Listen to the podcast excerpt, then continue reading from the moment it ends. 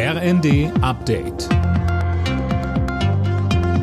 Stündlich neu. Auf den Punkt informiert. Ich bin Silas Quiring. Guten Abend. Mehr als 180 Menschen sind bei der Flutkatastrophe in NRW und Rheinland-Pfalz ums Leben gekommen. Am ersten Jahrestag des Unglücks haben beide Länder der Opfer gedacht. Es gab zahlreiche Gedenkveranstaltungen.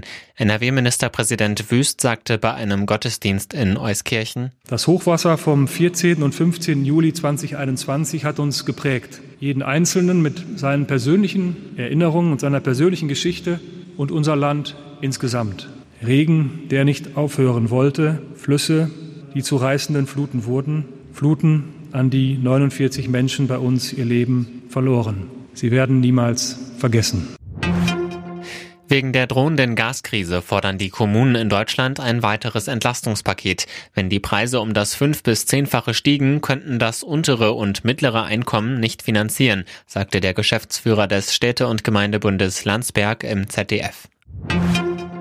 Fliegt Gerhard Schröder aus der SPD? Da ist sich die Schiedskommission der Partei noch uneins. Tom Husse, heute fand in Hannover die Verhandlung über einen möglichen Parteiausschluss des Ex-Kanzlers statt. Ja, richtig, aber Ergebnisse gab's dort nicht. Das Gremium will morgen intern beraten. Eine Entscheidung soll es dann spätestens in drei Wochen geben. Schröder selbst war bei der Verhandlung nicht anwesend. Der 78-Jährige steht wegen seiner Nähe zu Russland und vor allem Kreml-Chef Putin massiv in der Kritik. Im Mai hatte der Bundestag das staatlich finanzierte Büro des Altkanzlers samt Mitarbeitern gestrichen. Spannender Kunstfund in Schottland. Dort hat ein Museum womöglich ein verborgenes Selbstporträt von Vincent van Gogh entdeckt. Das Bild befindet sich auf der Rückseite eines Gemäldes des berühmten Malers. Es war von mehreren Schichten Pappe und Leim überdeckt. Alle Nachrichten auf rnd.de